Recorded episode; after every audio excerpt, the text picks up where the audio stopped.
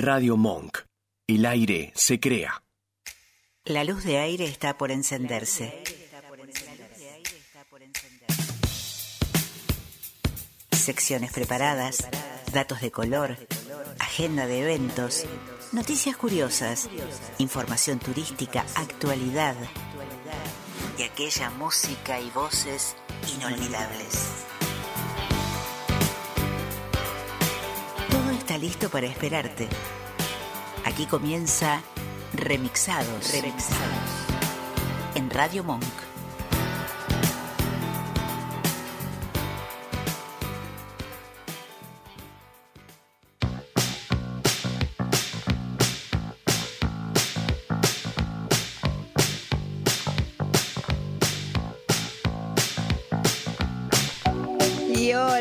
¿Cómo les va en este primer programa de otoño? Nacho, ¿cómo estás? Muy buenas tardes, ¿cómo va? Muy bien, te quiero saludar especialmente porque Sí. voy a que seas copartícipe conmigo de que le voy a contar a nuestro público que hoy me llevé la sorpresa muy grata de que de que has hecho el esfuerzo de incorporar equipos nuevos a la radio. Exactamente, es el primero, el, el primero de algunos que se vienen. Bueno, Primero entonces de algunos que se Eh, vienen. eh, bueno, sí, yo sabía de algunos así por chismecito, pero ya tenemos una consola diferente, vas a escuchar el sonido que sale de otra manera. Y qué mejor si estás pensando en un programa de radio que elegir Monk, porque yo cada vez te doy una pista, eh, conociéndolo a Nacho, a todos los operadores que están acá, la programación que tenemos, pero venite a Monk y hacenos compañía. ¿No, Nacho? ¿Vos nos invitás a todos los que estén dispuestos? Por supuesto, la puerta está más que abierta para todo aquel que quiera venir a crear el aire, como nos gusta. Exactamente, en Monk el aire se crea. Cualquier cosa digan que van de parte mía, así le hacen un recargo y después, bueno, no, eso es otra cosa. Este, vamos a dar las gracias entonces a Francisco Villagrán que eligió la música que hoy está barbarísima. Y tenemos la visita del Vasco, porque no puedo dejar de decir que él viene a hacernos el aguante también, nuestro eh, otro operador que nos suele asistir. Y bueno, y, Remixados hoy es el Día Internacional del Agua, estamos en la Semana de la Memoria y vamos a tener teatro y visitas, paseos, de, de todo, como siempre. Yo que vos me quedo ahora que nos presentamos en sociedad. Para seguirnos y comunicarte con nosotros, en Instagram y Facebook somos arroba Remixados Radio. Nuestro canal de YouTube es Remixados Radio, con todas las notas y la música en listas de reproducción temáticas. Suscríbete, estamos siempre en contacto con vos.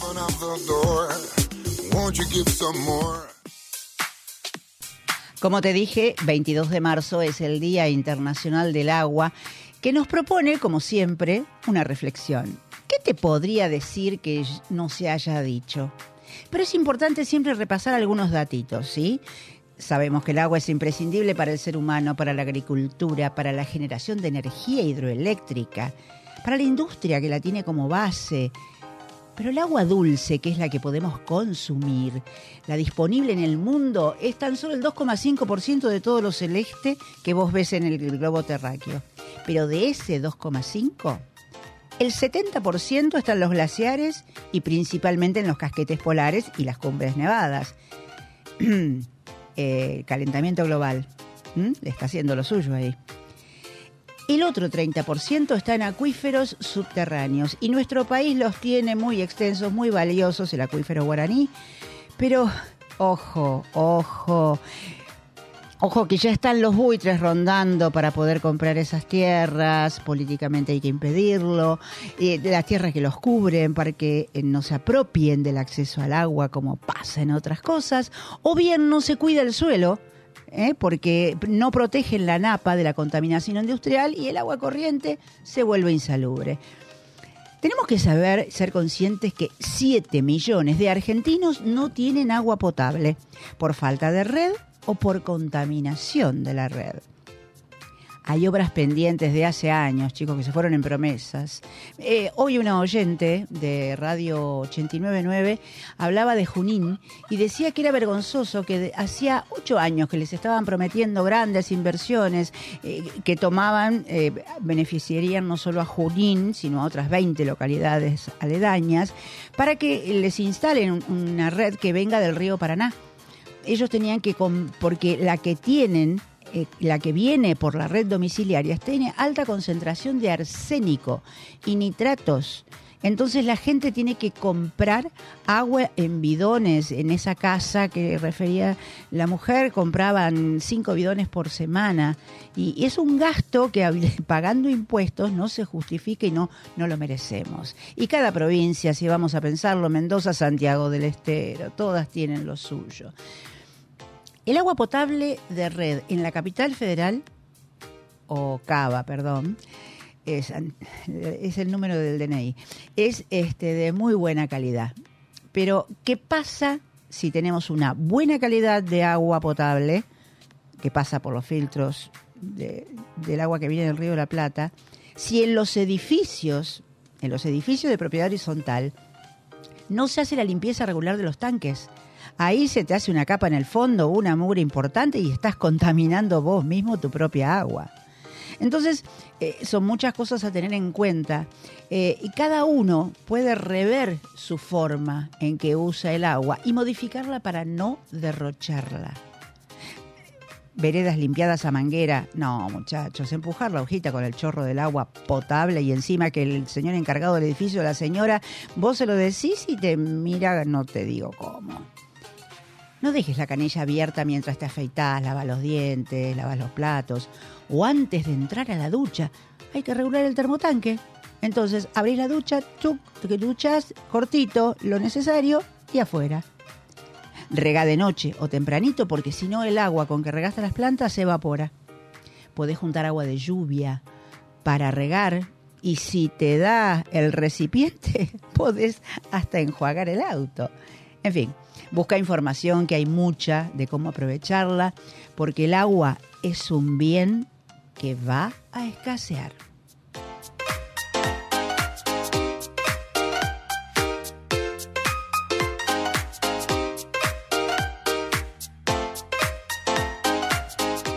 Y bueno, ahora te propongo, ya que te reté un poquito, ahora te propongo hacer un paseo.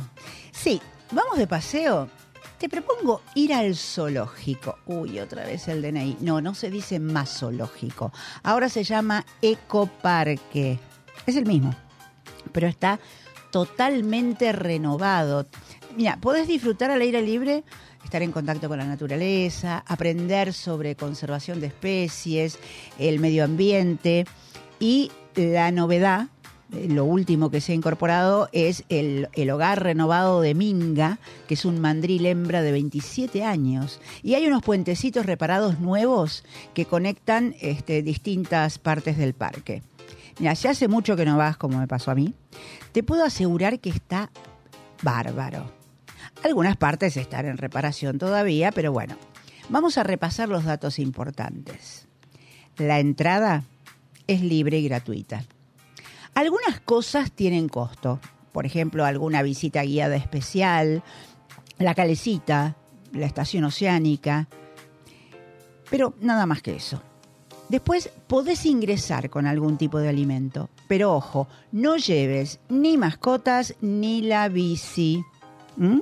Tenés dos accesos, el de las Heras y Sarmiento o el de Libertador y Sarmiento. Y podés ir de martes a domingos y feriados de 11 a 17.45. Y obvio, si llueve, no vayas. Si querés buscarlo en Instagram o en Facebook para darte un, un pantallazo de cómo está, si yo te estoy diciendo o te parece lo mismo que te cuento, ahí está arroba ecoparqueba. Te puedo asegurar que es un buen paseo.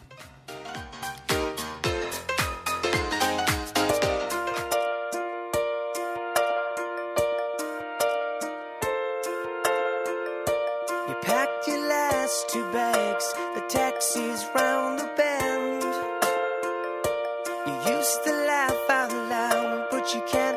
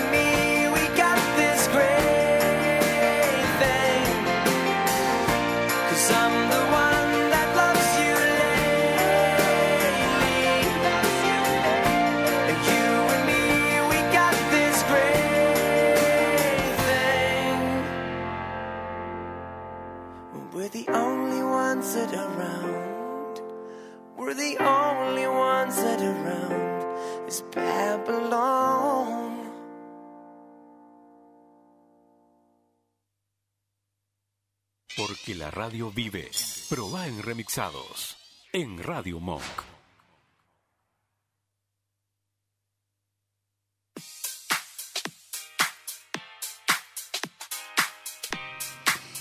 Y comenzando temporada, estamos ahora con la habitual visita de nuestra querida Sandra Petrucci, que nos trae todas las novedades sobre tecnología, recién llegada de sus vacaciones. Hola Sandra, ¿cómo te va?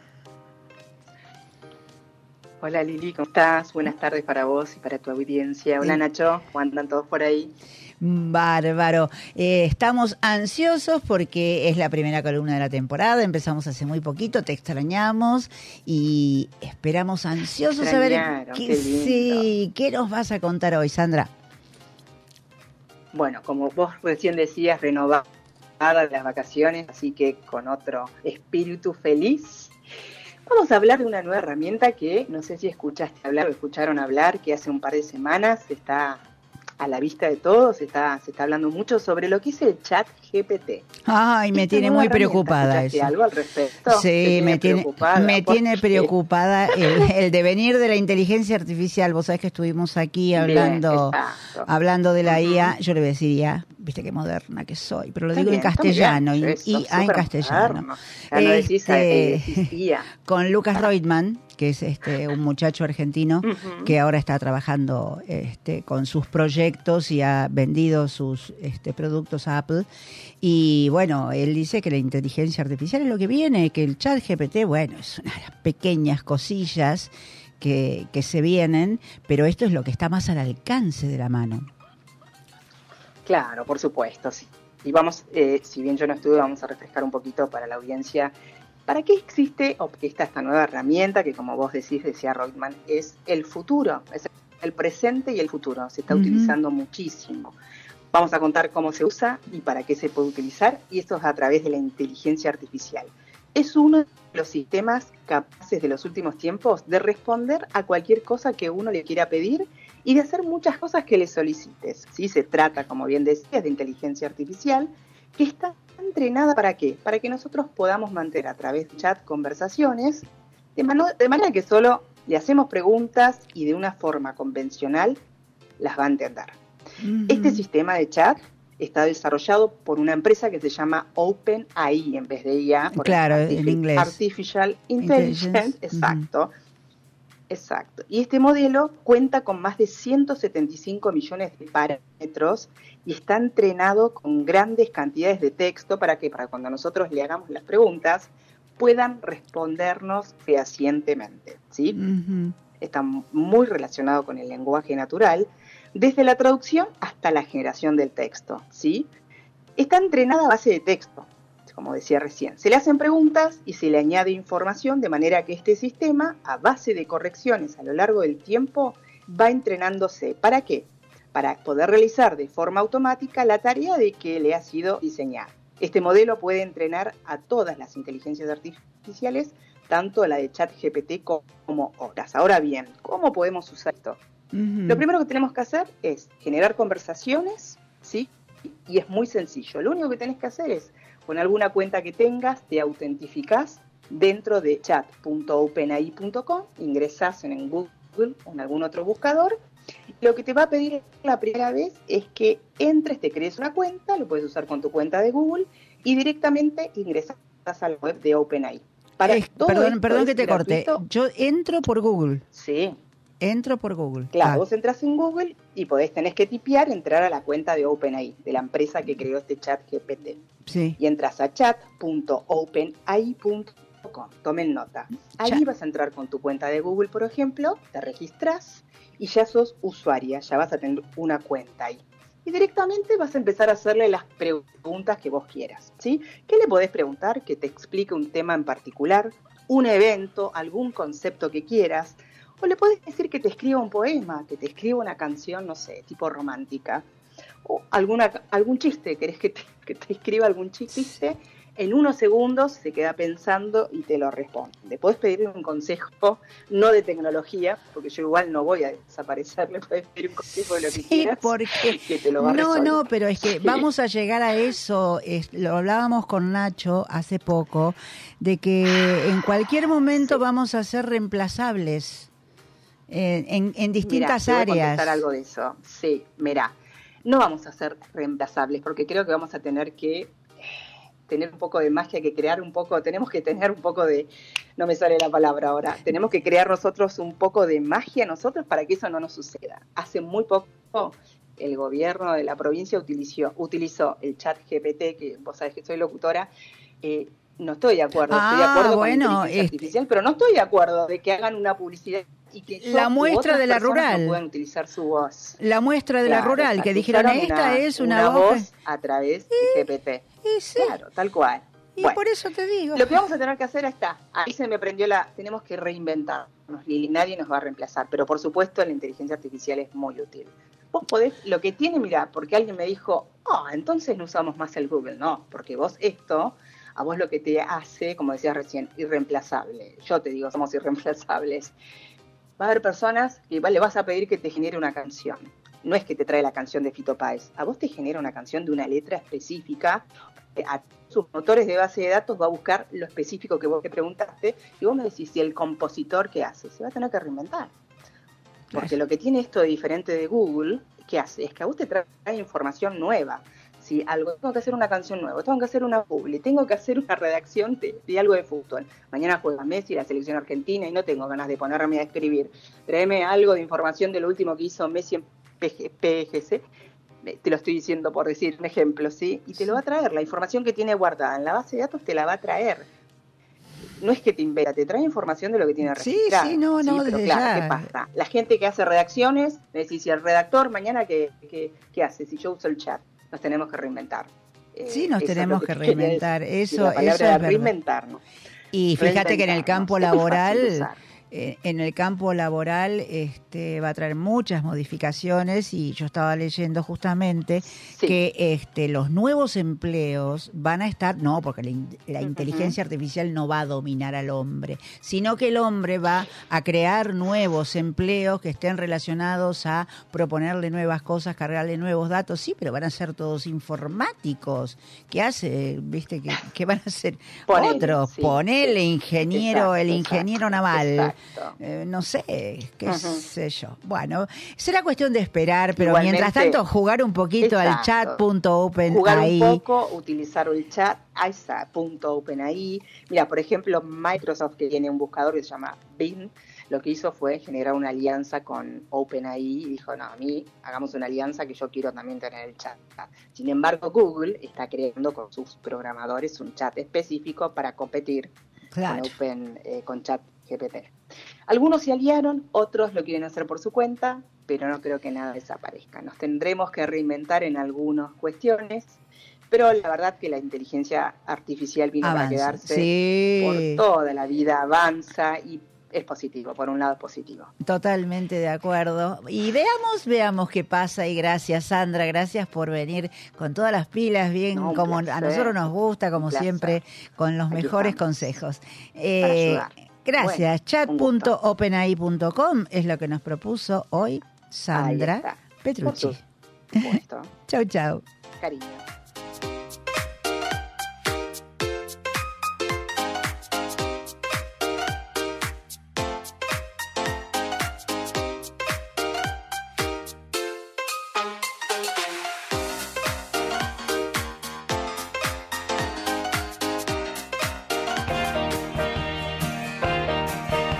Personajes interesantes. Conocelos aquí, en Remixados. Y ahora te llevo a Rusia. Valentina Tereshkova, nuestro personaje de hoy. Se lanzó al espacio el 16 de junio de 1963 cuando tenía solamente 26 años.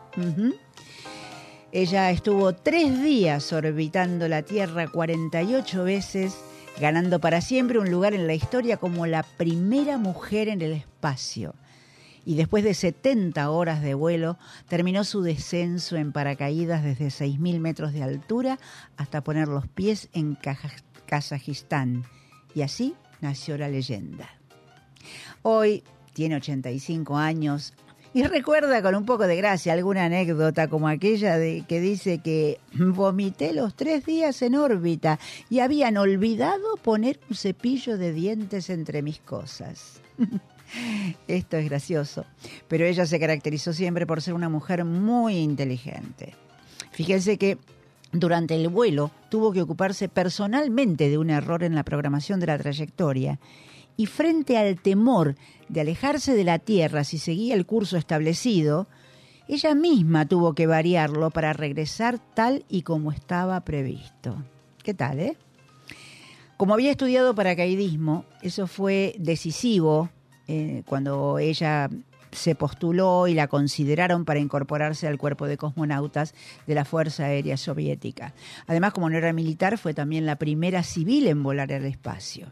Son muy pocas las mujeres eh, cosmonautas. ¿eh? De las 500 que hay, este, digamos, que han volado, solamente 60 han sido mujeres. Ella nunca volvió a hacerlo. Un día se casó con Andrián Nikolayev, que fue su primer marido, astronauta también. Había viajado al espacio un año antes que ella y la pareja recibió una orden muy particular. Debían tener un hijo. ¿Por qué sería una orden? Porque había experimentos biológicos que se realizaban en la Unión Soviética. Primero fue con perros que volaron al espacio y el resultado no fue bueno. Los cachorros nacieron ciegos y uno de ellos sin una pata. No era algo menor esto. El, doctor Volovich, que había sido el médico de Yuri Gagarin, primer astronauta, dijo, daba lástima mirar a Valentina y a Andrián después de que recibieran la orden de tener un hijo. El experimento era inhumano, pero ¿a quién le importaba entonces el hombre? En esos tiempos comenzaban a pensar en las colonias espaciales. Agregó además que el organismo femenino soporta con mucha más dificultad el masculino que los masculinos los vuelos espaciales. Que en su opinión, Teresa no se ha podido recuperar del todo y vive aún hoy bajo la constante amenaza de sufrir una hemorragia o quebrarse un pie muy fácilmente. Aquel embarazo fue difícil y siempre hospitalizada. El parto tampoco fue fácil, pero todos respiraron con alivio porque la niña Elena Andrianovna nació normal, aunque débil y muy pequeña, por cesárea. Así comenzó una de las historias mejor guardadas como un misterio insondable. Lo cierto es que a la niña no podía comer y la alimentación fue artificial hasta los cinco años. Y vivió bajo el constante control de los médicos. Y su vida debía ser un secreto de Estado. Todo esto lo afirmó el doctor Volovich. Recién se supo de Elena, la primera criatura concebida por dos seres humanos que habían viajado al espacio exterior cuando había pasado los 40 años. No obstante esto, ella estudió medicina, mantiene una estrecha relación con su madre, de 85 años hoy, y declaró, no soy un monstruo. Oye cielo, quítate el sombrero que voy a verte, fue lo que dijo Valentina Tereshkova antes de partir en el primer vuelo de una mujer al espacio.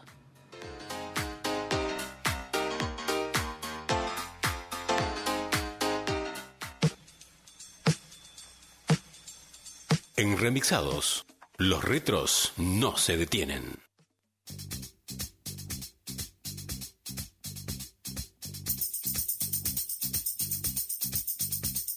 Love is in the air, everywhere I look around.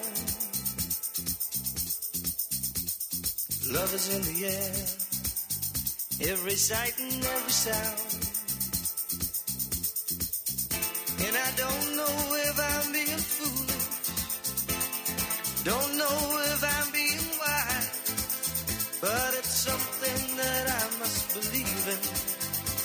it's there when I look in your eyes. Love is in the air, in the whisper of the tree. Love is in the air,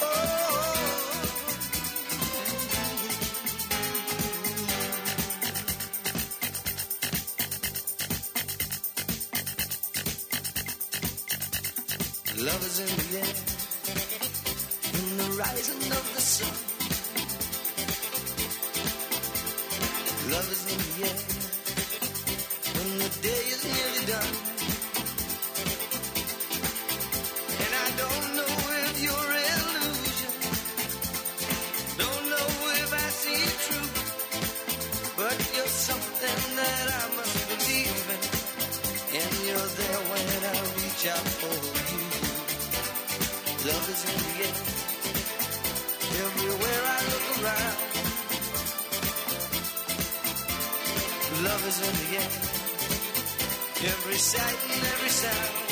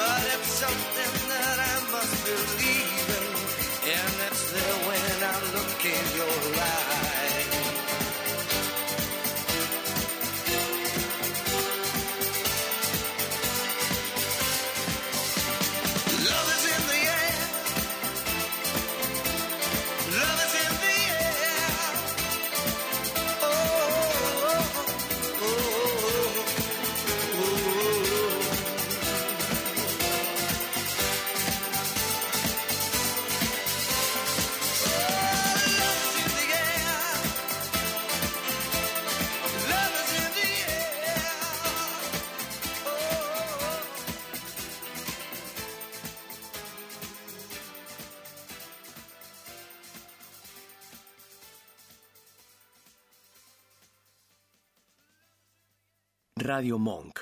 El aire se crea. ¿Te anda lenta la computadora y no sabes a quién llamar? ¿Te interesa instalar cámaras y querés verlas desde cualquier parte del mundo? ¿Necesitas asesoría para comprar un equipo? Llámanos. Somos Mantis Tech. Mantis Tech te acompaña como lo hace con Radio Monk. Visítanos en www.mantistech.com.ar o por WhatsApp al 11 60 57 90 00. Mantis Tech. ¿Te falta aire? Encontralo en Monk. Podés escucharnos en vivo las 24 horas en www.radiomonk.com.ar, descargarte nuestra aplicación para Android, en TuneIn o en Radio Cat. También nos encontrás en Demand, en Spotify y Mixcloud, y hasta podés vernos suscribiéndote a nuestro canal de YouTube. Demasiado aire. Dulce Beso es una yerba misionera elaborada con palo. Un mate ecológico con más de dos años de estacionamiento natural y un inconfundible sabor ahumado. Dulce Beso, es riquísima. Es misionera. Pedidos por mensaje privado en Facebook, arroba yerba dulce beso, o por mail a yerbadulcebeso arroba gmail.com. Escuchanos en www.radiomonk.com.ar o descargate nuestra app, disponible en Play Store como Radio Monk. Acordate, si querés viandas veganas, si te gustan las cosas ricas, MC Cosas Ricas, llama al 15 59 26 14 15 y vas a tener las mejores viandas veganas.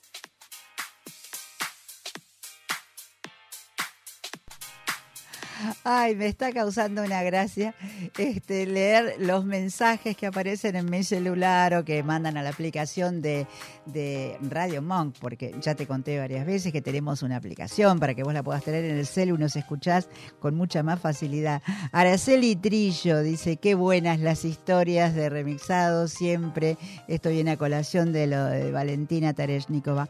Pero Cecilia me pone, voy a probar el chatbox ya. Y Lorena me dice, fui al ecoparque y lo pasamos re bien. Claudia, Claudia, un portero casi me come por lo que le dije de la manguera empujándole agua a la hojita. Bueno, gracias, gracias por escuchar, gracias por estar ahí. Y ahora sí que nos vamos a la nueva sección que es...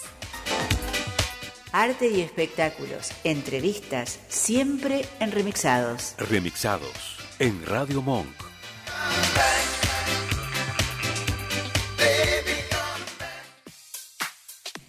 Y aquí tenemos como nuestro querido invitado a Gabriel Conlazo, que es el director de una obra de teatro muy, muy interesante que se llama nada menos que Zuli, Recuerdo de Visita.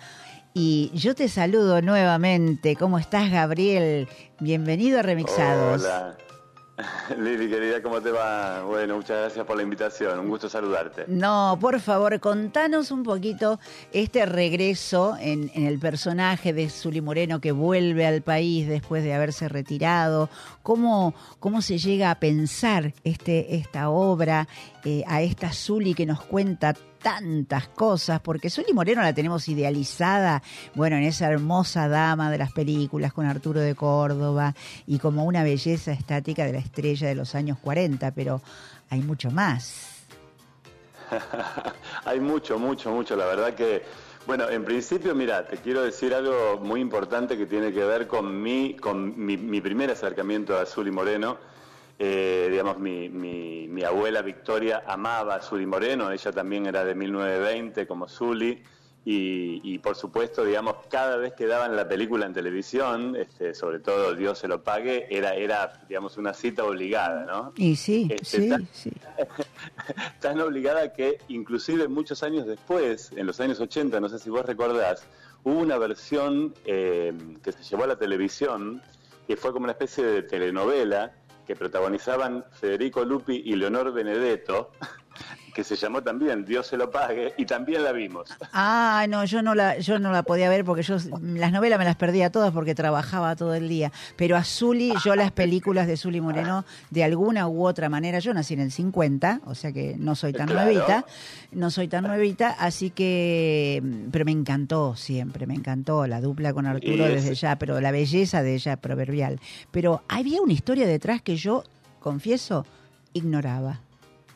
Bueno, la verdad que compartir la historia que hay detrás, que en líneas generales ignoramos todos y todas, porque fue un descubrimiento muy grande para nosotros en el trabajo de investigación que hicimos con Flora Ferrari, que además de ser mi, mi co-equiper en, en la dramaturgia, por supuesto es la, la actriz, digamos, que interpreta a Zully en Recuerdo de Visita, y además la gestora total de, de este proyecto, porque ella, antes de convocarme a mí para la dirección y para, para acompañarla en, en la dramaturgia, estuvo haciendo un, un trabajo de investigación, no solamente, digamos, este, sobre la vida y la obra de Zully Moreno, sino también buscando qué paralelismo podía encontrar con Eva Perón.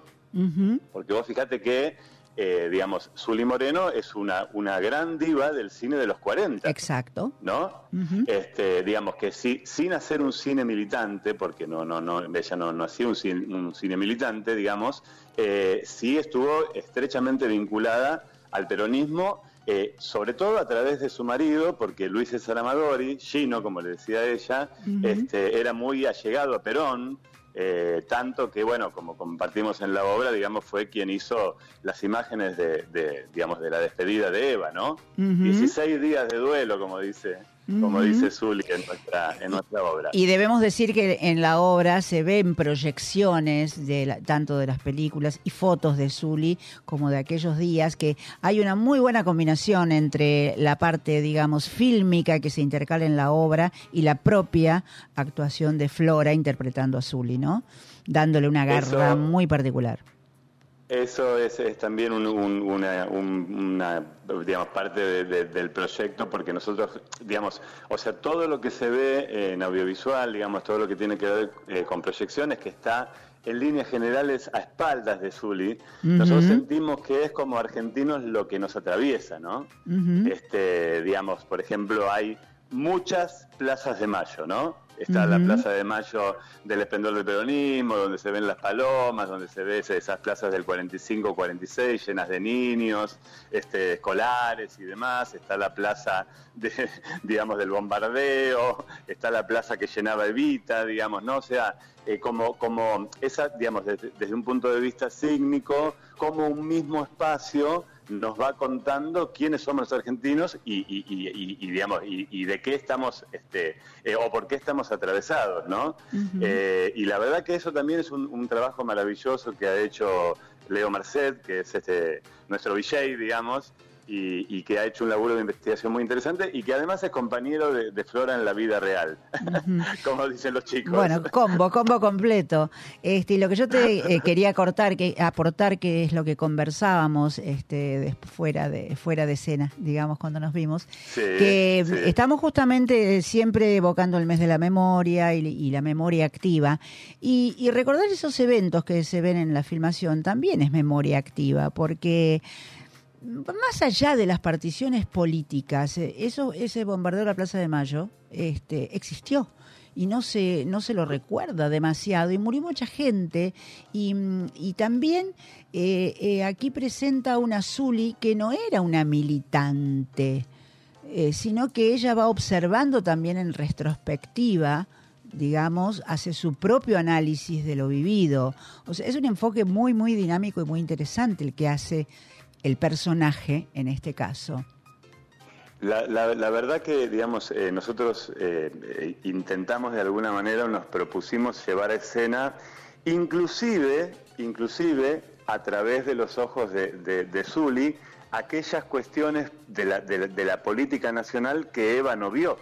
Porque Claro. ella muere, por ejemplo, y el bombardeo no lo ve. Claro. O no ve la dudosa muerte de su hermano Juan Duarte que, que fue tan significativo para, para el cine nacional, digamos. ¿no? Entonces, este, en, en ese, en ese paralelismo encontramos, aparece la voz de Zully, donde, como te com- compartíamos el otro día, y lo comparto aquí con la audiencia, nosotros descargamos una, una cantidad de, de entrevistas que le hicieron a Zuli Moreno en, en los años que estuvo en el exilio y algunas poquitas cuando volvió a la Argentina, entonces lo que tenemos es la palabra de Zuli. Muchísimo de lo que Zuli dice en escena es Ujú. palabra de ella. Es decir, nosotros hicimos una dramaturgia utilizando la voz de Zuli. Entonces, verdaderamente son sus reflexiones profundas, son su- su- sus ideas, su mirada. Entonces queda por decirles, Gaby, que tienen que ir los domingos a las 20 hasta el 30 de abril a Teatro El Brío, que está en la avenida. Álvarez Tomás 1582 y pueden hacer las reservas por alternativa, por supuesto. Y es un espectáculo que vale la pena ir a ver, más allá de los partidismos, porque siempre insisto en esto. Estamos eh, analizando la historia en muchas cosas que vemos, más allá de la afiliación política que pueda tener cada uno. Entonces, este, eh, desde ahí es un hecho interesante. Yo te agradezco mucho, te agradezco que hayas venido, que nos, que nos hayas invitado a, compartir en tu programa y por supuesto desde ya quedan invitados invitadas, los esperamos allí en el Brío, que además se ha transformado en nuestra casa. El Brío es un espacio, digamos, de teatro independiente muy emblemático, Ujú. que dirige Naida Pose, que ha hecho escuela allí este, también y sus propios espectáculos, así que ahí estamos. ¿eh? Muy bien, domingos, gusto. domingos a las 20 entonces, gracias por tu visita. Hasta pronto. Bueno, un abrazo grande, gracias.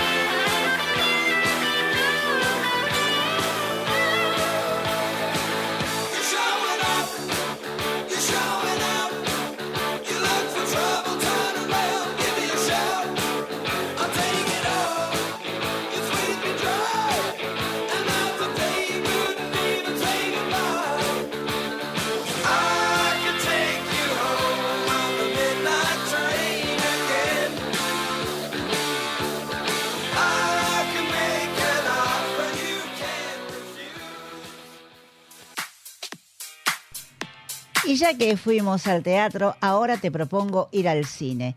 Mañana, 23 de marzo, se estrena Camuflaje, que es un documental que está dirigido por... eh, Está eh, este, dirigido por Jonathan Perel.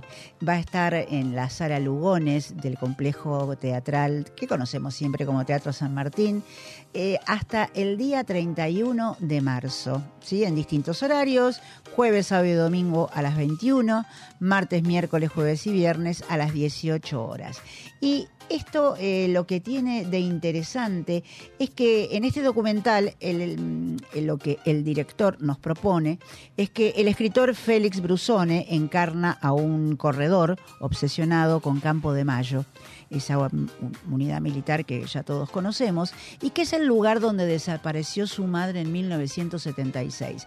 La mujer, eh, la película, perdón, sigue a Félix, en- que es el personaje, en esa búsqueda, entrevistando a gente, explorando lugares, queriendo saber cómo fue esa historia, ¿sí? Explora cada rincón donde se puede analizar la manera en que este cineasta, este director, enfoca esas realidades, ¿sí? Porque él dice, en, en sus comentarios, dice que la exploración de cada rincón, ya sean fábricas, industrias o una rutina de running, confirman que su política de la imagen es, un es, es como para iluminar eh, una zona de revelación y no de relevamiento, ¿sí? Entonces, poco a poco nos va mostrando todo esto. Pero hay un datito adicional y es que en un homenaje que se le hace a este director, va a haber una serie de proyecciones en el complejo que podés ver el, este, digamos, la programación en el complejo teatral de Buenos Aires, que se llama Integral Jonathan Perel, que son ocho films que se van a dar ahí mismo en la sala Leopoldo Lugones en la semana del Día Nacional de la Memoria por la Verdad y la Justicia. Por eso te traigo este material como retomando, digamos, lo que hablábamos antes, que estamos en Semana de Memorias, estamos permanentemente, digamos, tratando de ejercitar la memoria de, hechos que nos han marcado para a veces alguien dice, ¿por qué seguir revolviendo las cosas? No es seguir revolviendo las cosas, es no olvidarlas para que nunca más sucedan. Porque yo creo que eh, sería impensable que un golpe militar volviera a suceder en nuestro país este, si seguimos tan vivos después de más de 46 años que esto sucedió. Y este señor Jonathan Perel, en todos sus filmes, que en este caso van a ser en el ciclo cuatro largometrajes, un mediometraje y tres cortos, dirigidos por él, Jonathan Perel, reiteremos, investiga los rastros de la dictadura del 76 al 83 que todavía están presentes en la actualidad. Porque, eh, por ejemplo, te puedo decir, en uno habla de los murales, en otro de predios como el de la Escuela Mecánica de la Armada. Son de corta duración, 12 minutos, 15 minutos, los van armando a los más cortos y los más largos en distintas jornadas. Lo tenés todo en la programación del Complejo Teatral Buenos Aires si buscas integral Jonathan Perel. Es un producto muy interesante. eh, puede llevar a una sorpresa porque mm, él, por ejemplo, con su cámara va mostrando todos los monumentos que se han hecho, la relación de, la, de las finanzas, de, los, de, la, de la parte eh, empresarial en delitos de lesa humanidad. Son muchos enfoques distintos que son altamente interesantes. Complejo Teatral San Martín, integral Jonathan Perel.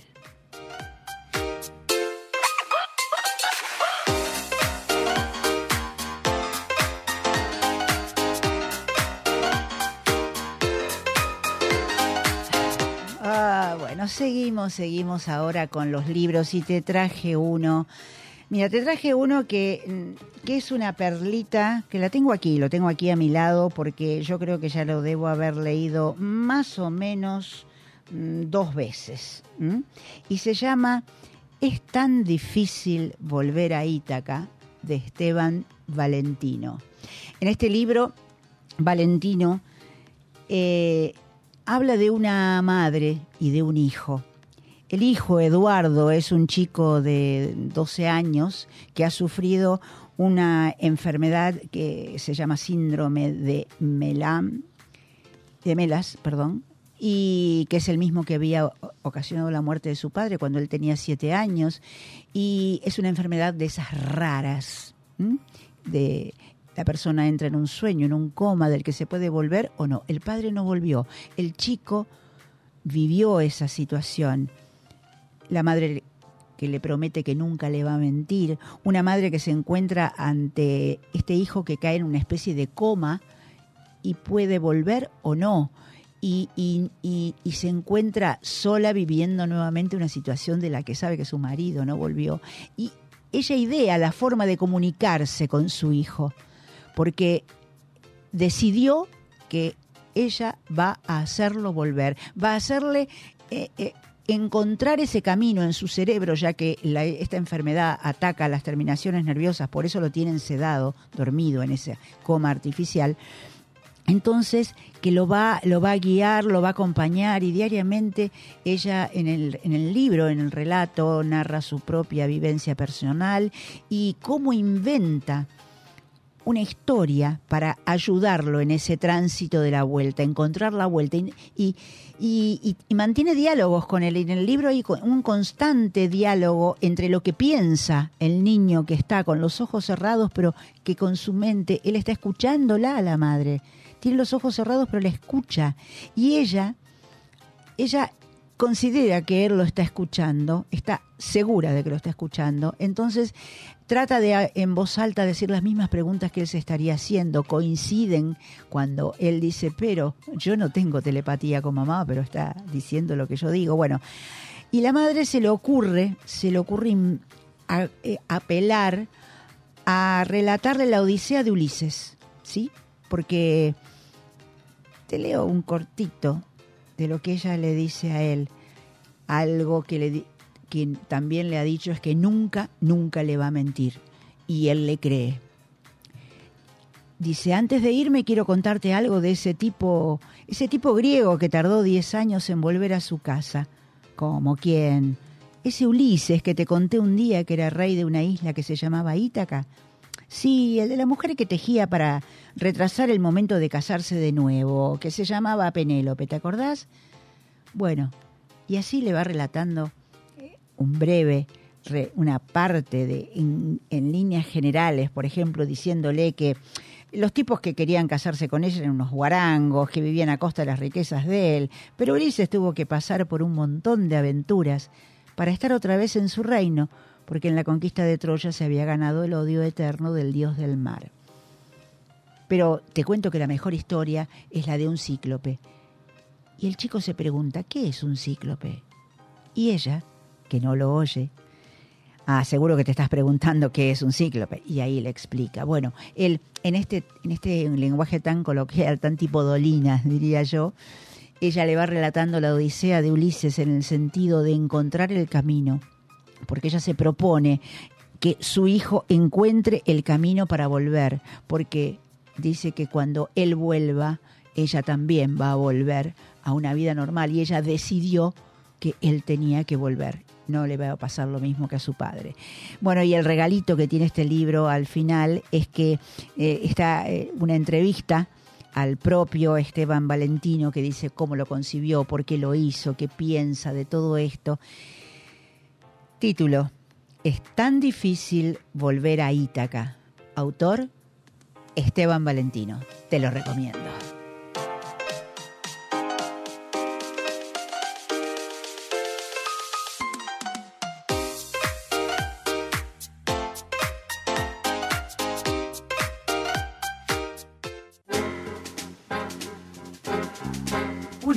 En pocas palabras. Microrelatos. Aquí, en Remixados.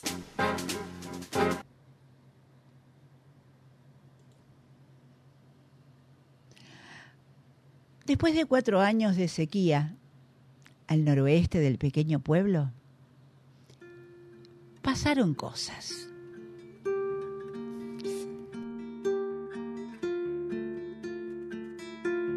Y sí, casi cinco años al noroeste de un pueblo El sacerdote reunió a todos los feligreses para una peregrinación al, no, al monte.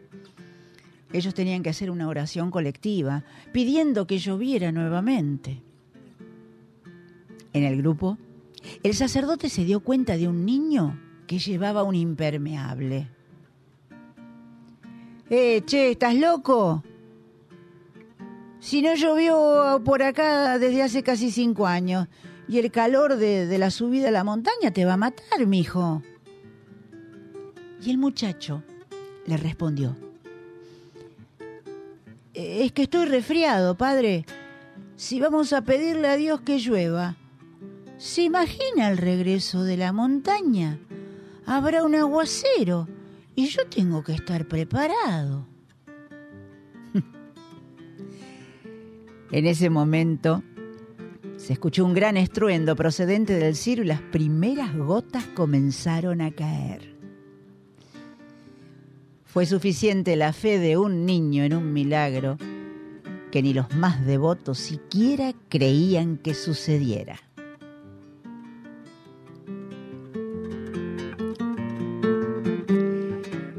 El niño y la lluvia, de Paulo Coelho, escritor brasileño.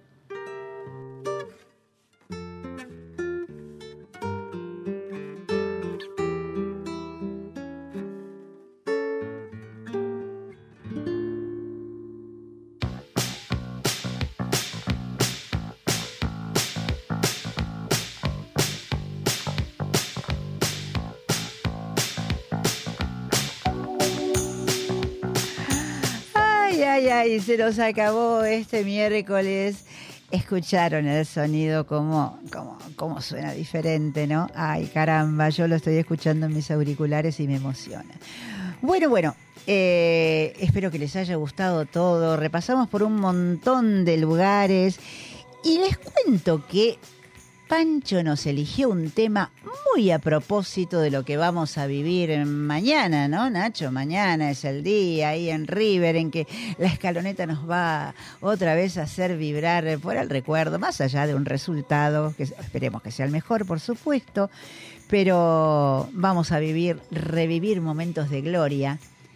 Y él nos eligió nos eligió algo de Gotham Project que justamente se llama La Gloria y que fue compuesto en las épocas en que Francia había salido campeón, porque Gotham Project proviene de por aquellos lados. Y en el medio, no te vayas eh, cuando ves que viene la parte instrumental, porque vas a escuchar la voz de Víctor Hugo Morales haciendo un relato de un partido, pero entre músicos. No te lo pierdas. Y mientras, ya que estamos escuchando, yo te digo, soy Lili Dávila. Esto fue Remixados y te espero la semana que viene. Chao.